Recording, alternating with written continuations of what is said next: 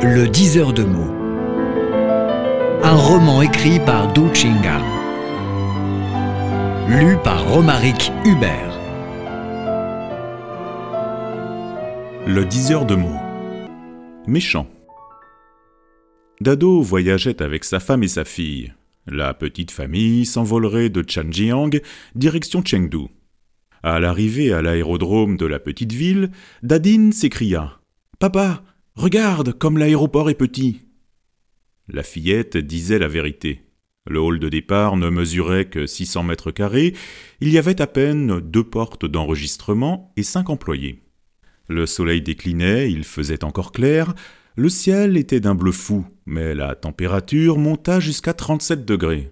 Passé le contrôle de sécurité, on prit un petit repas dans un café. Il était 8 heures du soir, l'avion décollait dans une heure.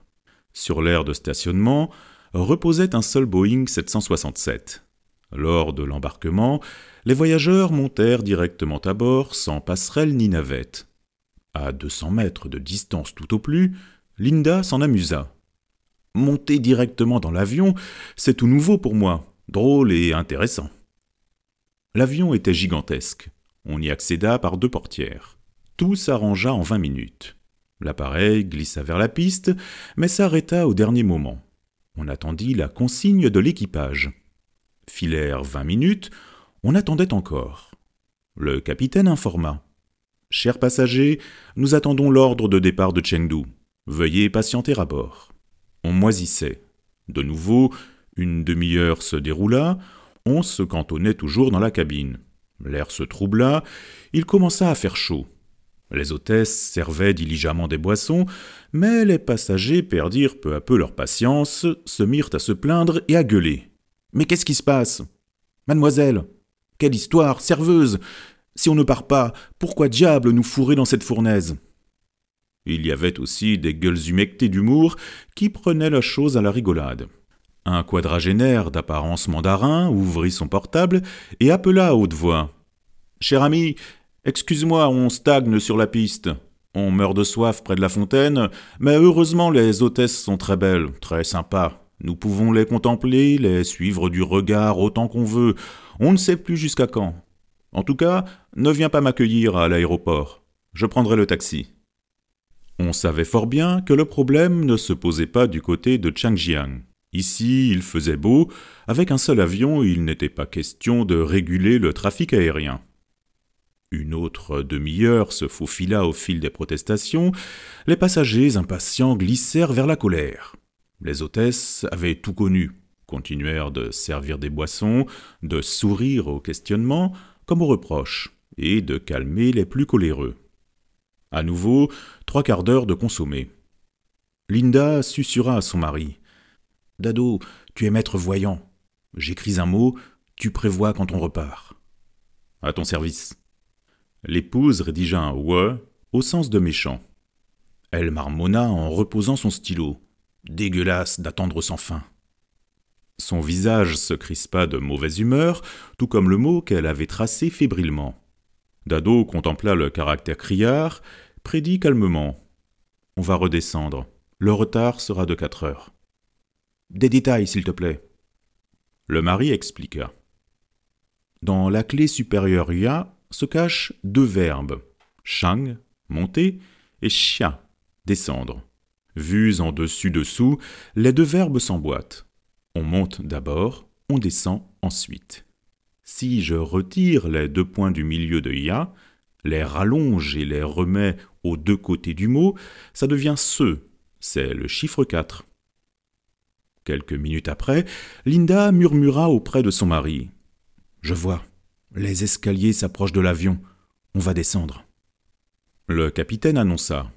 Chers passagers, l'aéroport de Chengdu est surpris par l'orage. Beaucoup de vols sont retardés, notre attente est pour le moment indéterminée. Veuillez descendre et patienter dans le hall de l'aéroport. Les voyageurs qui veulent changer ou annuler leur vol sont priés de s'adresser à la caisse bleue. En cas d'annulation, une indemnité de 200 yuan vous sera attribuée. Excusez-nous de cet empêchement.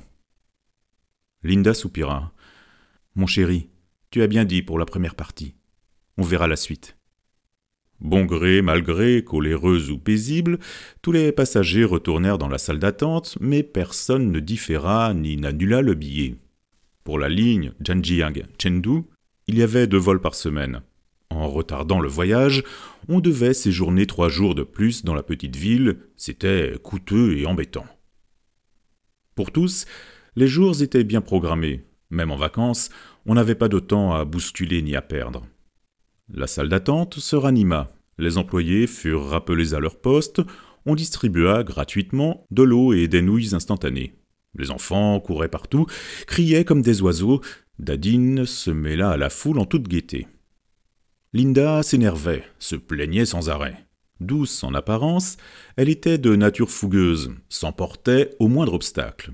Le couple se connaît à la longue, et puis on se tolère, cherche à se changer un tout petit peu c'est la vie. Dado plongeait dans sa lecture. De temps en temps, il jetait un regard sur sa femme qui tournait comme un lion dans une cage.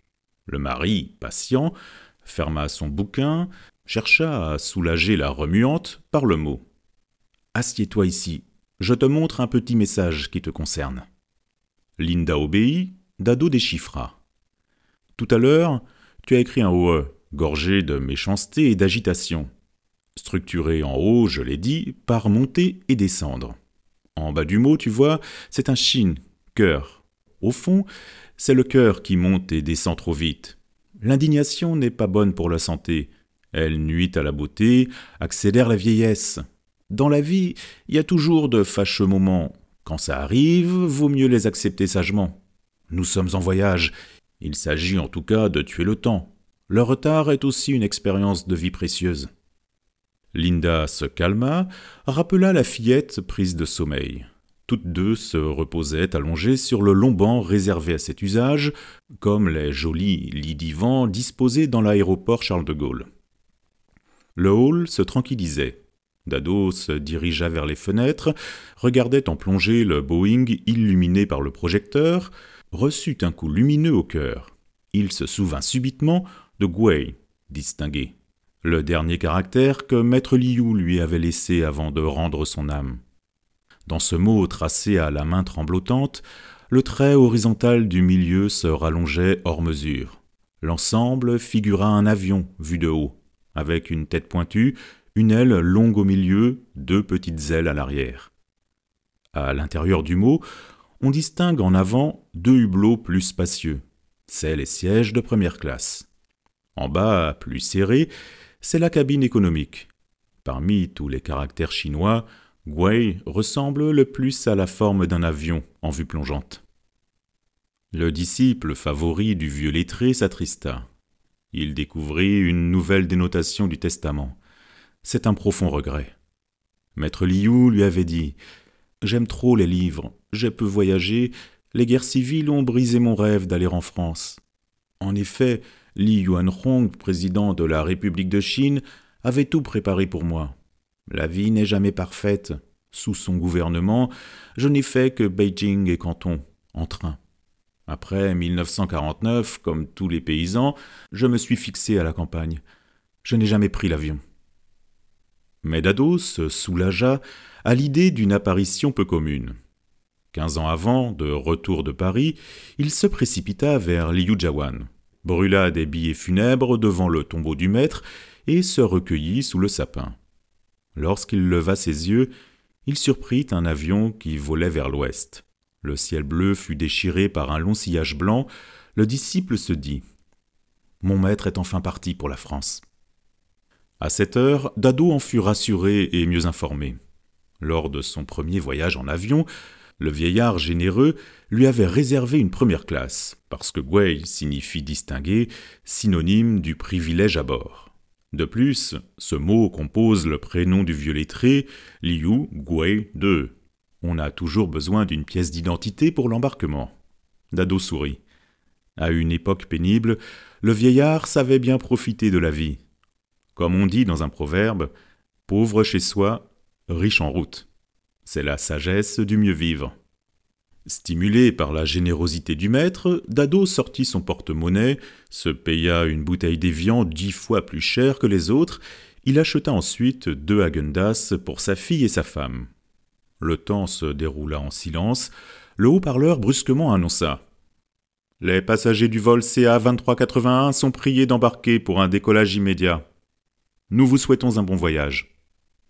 Linda ouvrit les yeux, réveilla la petite qui dormait. Elle regarda sa montre, il fut une heure après minuit. L'avion avait pris quatre heures de retard. L'épouse, toute tendre, dit à son mari Tu es un vrai voyant, digne du disciple favori du maître Liu.